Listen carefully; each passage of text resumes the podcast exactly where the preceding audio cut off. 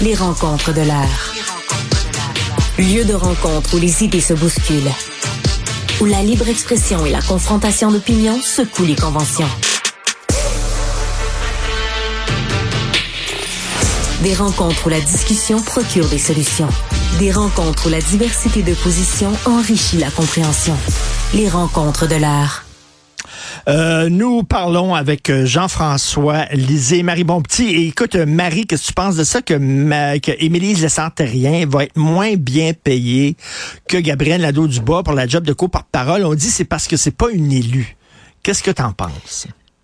Ben écoute, déjà, c'est tu sais, il y a quelque chose d'un peu ironique que ça arrive chez Québec solidaire, là, le, le, parti qui euh, qui prône, euh, tu sais, à, à, tout vent euh, les scandales autour de la parité, de l'équité, qui ont mis ça beaucoup d'avant sur leur co-porte-parole, qui avait aussi beaucoup décrié. Là, je sais pas si tu te rappelleras quand quand François Legault avait dit maladroitement que les filles attachent moins d'importance au salaire que les garçons. Ils avaient déchiré leur chemise là-dessus à l'Assemblée nationale. Donc il y a quelque chose d'un peu d'un peu ironique là-dessus. Tu sais, moi, je me serais attendue, je me disais bon, c'est un beau test quand ils ont discuté du salaire d'Émilie Le Sartérien. Comme c'est la première co-porte-parole qui n'est pas élue, euh, tu sais, Manon Massé était déjà élue, donc ce, problème-là se posait pas. Elle avait déjà un salaire. Euh, Françoise David avant aussi. Donc je me disais, ah, ça va être intéressant de voir comment ils vont passer ce test. Puis en quelque part, oui, je tu sais, je trouve qu'ils l'ont qu'ils l'ont échoué.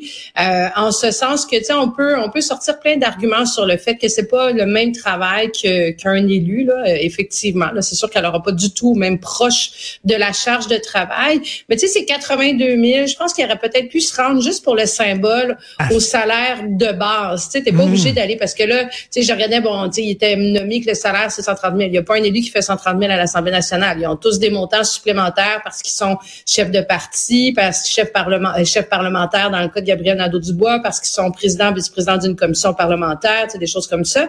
Mais je me dis, au moins pour la symbolique, il aurait pu accoter ce salaire-là hmm. juste pour dire on, on, reconnaît une certaine parité sur ce rôle-là. Mais là, après ça, ce que ça vient indiquer aussi, c'est que euh, Québec solidaire fait pas si bien que ça hein, quand on regarde les chiffres à chaque euh, chaque fois que ça sort sur le financement, les chiffres du DGEQ sur les montants qu'ils vont chercher auprès de, la population pour financer leurs activités, ils sont ils sont dans ils, flirtent toujours avec le dernier rang, sinon l'avant-dernier rang par rapport à l'ensemble des partis. Donc c'est peut-être ça qui a dicté euh, leur décision. Donc ça annonce rien de bon plus pour eux au niveau d'organiser des campagnes électorales. Euh, Jean-François, il y a eu des politiciens qui étaient pas élus et qui étaient chefs de parti puis qui, se, qui, qui avaient des, des, quand même des salaires de, de députés, même s'ils n'étaient pas élus. Exact. On vient juste d'avoir l'exemple avec Paul Saint-Pierre Plamondon. Avant euh, qu'il soit élu, euh, il y a eu une période, je pense, d'un an, un an et demi, où il y a eu le salaire de base d'un député, donc à peu près 130 000. Et c'était ça l'idée. Ça a été fait aussi dans le passé. Et alors que, pour revenir à, la question très pertinente du financement, c'est vrai que dans le financement mm. mensuel, on voit que QS performe très mal. Pourtant, c'est censé être un parti de militants. Celui qui performe le mieux, c'est le Parti québécois. Mais, euh, mais le QS est beaucoup plus riche que le Parti québécois parce qu'il y a eu beaucoup plus de votes euh, la dernière fois et donc chaque année le DGE lui envoie un chèque considérable. Donc ça ne devrait pas être un frein. Ce qui est extraordinaire dans l'affaire euh, d'Émilie, c'est que, bon, on va donner les chiffres, elle a 82 000 et euh, c'est vrai, elle devrait avoir 130, mais son co-porte-parole masculin, compte tenu de ses autres fonctions, il y a 177. Ça que là, c'est plus que le double. Est payée moins que la moitié du co-porte-parole masculin. Il faut le faire, il faut éviter que, cette, que cet argument existe dans l'espace public. D'autant que Québec solidaire a complètement moffé son opposition à la hausse de salaire des députés parce qu'ils n'ont pas réussi à être solidaires de ce qu'ils feraient avec la hausse. Vous vous souvenez? Ils ont dit, nous, on est contre la hausse, très bien. Si elle est votée, vous allez la recevoir parce que vous n'êtes pas majoritaire, donc la CAQ va la voter. Qu'est-ce que vous allez faire avec? Ben, il dit, euh, ben, il y en a qui vont la donner à des groupes, puis il y en a qui vont pas la donner. Hey, vous êtes 12. Pouvez-vous juste vous parler puis être solidaire, avoir la même position? Puis là, ce que vous pourriez dire, c'est comme on a tous décidé de le remettre à des groupes, ben là, on va en prendre une partie, on va se cotiser pour que Émilise ait 130 000. il y avait de l'argent disponible. Mais là, il y avait, ben, euh, Arun Baouzi dit, ben là, il faut que j'en parle à ma femme. OK, c'est ta femme qui va décider si toi, député solidaire, tu vas être cohérent avec ton opposition. Non, mais c'est ça l'équité, Jean-François, c'est d'impliquer les femmes dans le mariage et la gestion financière des avoirs collectifs. c'est bien, mais dans ce cas-là, faites, faites un, caucus conjoint avec tous les conjoints conjoints pour prendre une décision solidaire, tu sais. Bon, alors, je, je trouve ça extraordinaire qu'un parti qui est censé être euh, avoir une distance face à l'argent, OK, parce que c'est un parti social, réussissent si mal à gérer ces questions d'argent de façon éthique. Mais, mais Marie, tu sais, quand tu es un parti puis tu fais la leçon à tout le monde, euh, tu te dois, tu es quasiment obligé de, de, de prêcher par l'exemple.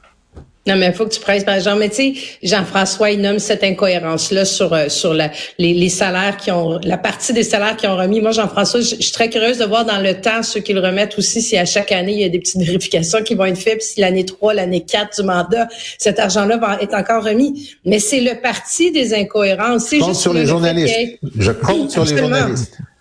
Absolument, mais juste le fait que, euh, tu sais, c'est le parti qui parle euh, abondamment de la question des transgenres, mais ils ont un co-porte-parole masculin puis un co-porte-parole féminin. Tu peux pas être plus genré que ça. C'est le parti le plus genré dans sa, dans son. Donc c'est plein de plein d'incohérences comme parti, mais ils sont toujours là, bon mm. premier pour faire la leçon effectivement quand ils peuvent la faire.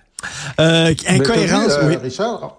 Ouais, il y a une nouvelle euh, qui, arrive du bas du fleuve. Là, il y a un gros débat sur euh, l'exécutif de Québec solidaire. Il y a eu des démissions.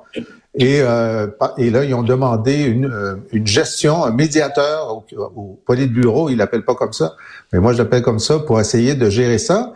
Et c'est intéressant parce qu'il y avait une entrevue, puis euh, une des, des, des qui disait, ben, il, y y, a, un grand débat, pas seulement dans le Bas-Saint-Laurent, mais dans tout le parti, entre la gauche modérée et la gauche plus radicale au sein de Québec solidaire.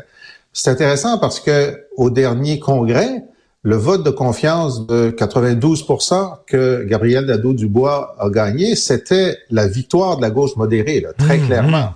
Euh, qui lui a mmh. vraiment assis sur l'autorité qui avait été fragilisée lors des étapes précédentes. Mais on voit que ce débat-là n'est pas terminé dans les exécutifs puis dans les régions. Et il y a des, des dissensions telles qu'on voit des démissions de membres d'exécutifs. Et euh, parlant d'incohérence, euh, Marie, euh, tu sais, on s'attendrait à ce que Québec solidaire soit du côté des gangs petits. Ben non, ils sont du côté de Facebook. Les autres, ils ont décidé, nous autres, là, on va continuer à acheter de la pub sur Facebook plutôt qu'être solidaire des, des journalistes. Hey, ça, moi, ça m'a vraiment, ça m'a vraiment acheté sur le cul, comme on dit là. Euh, tu sais, en a. J'ai siégé euh, huit ans et demi à l'Assemblée nationale avec eux. J'en ai vu de toutes les couleurs et de toutes les saveurs. Mais je dois avouer que celle-là, euh, si on m'avait demandé là, tu sais, de parier, de, j'aurais jamais parié qui ferait ça. Je dis, écoute, ça dépasse l'entendement de dire pendant une campagne électorale partielle, ok, les enjeux sont grands, mais de dire, de dire, on désavoue à peu près tout ce qu'on a comme valeur puis comme principe pour être capable de mettre de la pub sur euh, sur Facebook, sur Instagram, puis tu sais, il faut voir le résultat que ça a donné en plus de ça, hein, tout ça pour ça, tout ça ben pour avoir finalement perdu l'élection partielle. Donc tu t'es désavoué sur tes grands principes avec aucun raisonnement de fond en plus de ça, alors qu'on est en pleine crise des médias. Tu sais, tu dis on va aller contre vent, mais pas dans la bonne direction en plus de ça, puis pour aucun résultat à la fin. Donc ça aussi, c'est comme on ajoute ça à la grande liste des, des, des morales euh, à deux vitesses. Jean-François, est-ce que tu as acheté des souliers avec des crampons? Eh ben, écoute, j'allais t'en parler.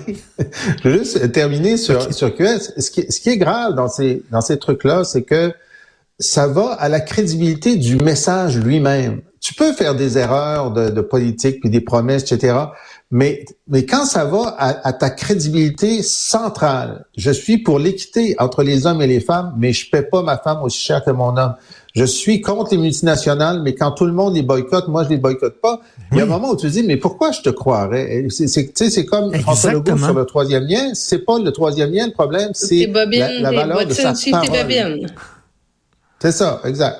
Alors, ben, est-ce que tu vas avoir des crampons sur tes bottines?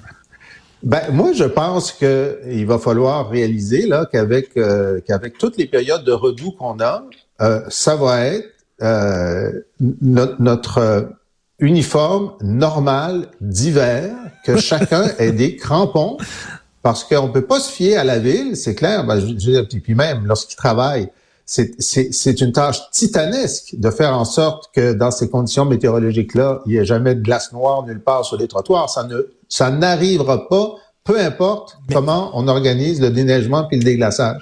Alors, je pense que oui, on doit, on, on, doit se dire, on va avoir des crampons ou on reste chez nous en attendant que ça fonde. Euh, écoute, il y a un auditeur qui nous a écrit en disant, ben moi, je, je marche sur les pistes cyclables parce qu'elles sont parfaitement déneigées à Montréal. Marie, t'en penses quoi? Non, mais moi, je suis une très grande marcheuse euh, à Montréal, euh, Richard, et je, je, je m'ajoute à la longue liste des gens qui, euh, qui, qui, sont tombés dans les dans les derniers jours, deux fois plutôt ah qu'une. Je te dirais que l'ampleur de mes des ouais ouais ouais de, de j'ai encore je suis tombée vendredi dernier dans la même journée, puis j'ai encore mal au coude, puis j'ai un bleu écoute d'une taille assez phénoménale sur sur un genou. Le voir. On mais est à la télé, oui, c'est ça. Laisse-moi laisse-moi enlever des morceaux. mais tu sais, il y a deux il y a deux phénomènes moi, je veux bien la, glace noire, là. Puis, tu sais, c'est dans Ville-Marie où j'étais. Euh, puis, tu sais, il y a une dame qui vient m'aider qui me dit, est-ce que vous êtes correct? Elle dit, je suis tombée sur la même plaque avant hier, tu sais. Donc, c'est une plaque qui est là de façon constante. Il y a pas de sel, il y a rien qui est fait. Mais tu as aussi sur le sur le plateau où moi je suis, là, on est, on parle pas de glace noire, là, sur le bord du parc Laurier. Écoute, ça doit avoir 10, 15, 20 cm d'épaisseur sur des mètres et des mètres et des mètres de long. Là, ils ont commencé à les enlever là, hier justement avec des euh, des pépines. Là écoute, ils vont carrément au gros tracteur pour enlever ça. Mais euh, oui, les pistes moi aussi, je marche dans les pistes claves et euh, écoute, on fait, on fait ce qu'on peut, mais il y a, vraiment un enjeu d'entretien qui est flagrant. Écoutez, je vais vous remettre à l'ordre. Faites attention au racisme, hein, parce que lorsque la neige, elle est belle, elle est blanche, et quand la neige fait glisser, elle est dangereuse, c'est une neige noire, c'est une glace noire. Faites, faites attention quand même aux mots que vous utilisez. On va pas se faire canceller aujourd'hui, Richard. Merci beaucoup à vous deux. Merci. Salut. Merci, salut. Bye bonne journée.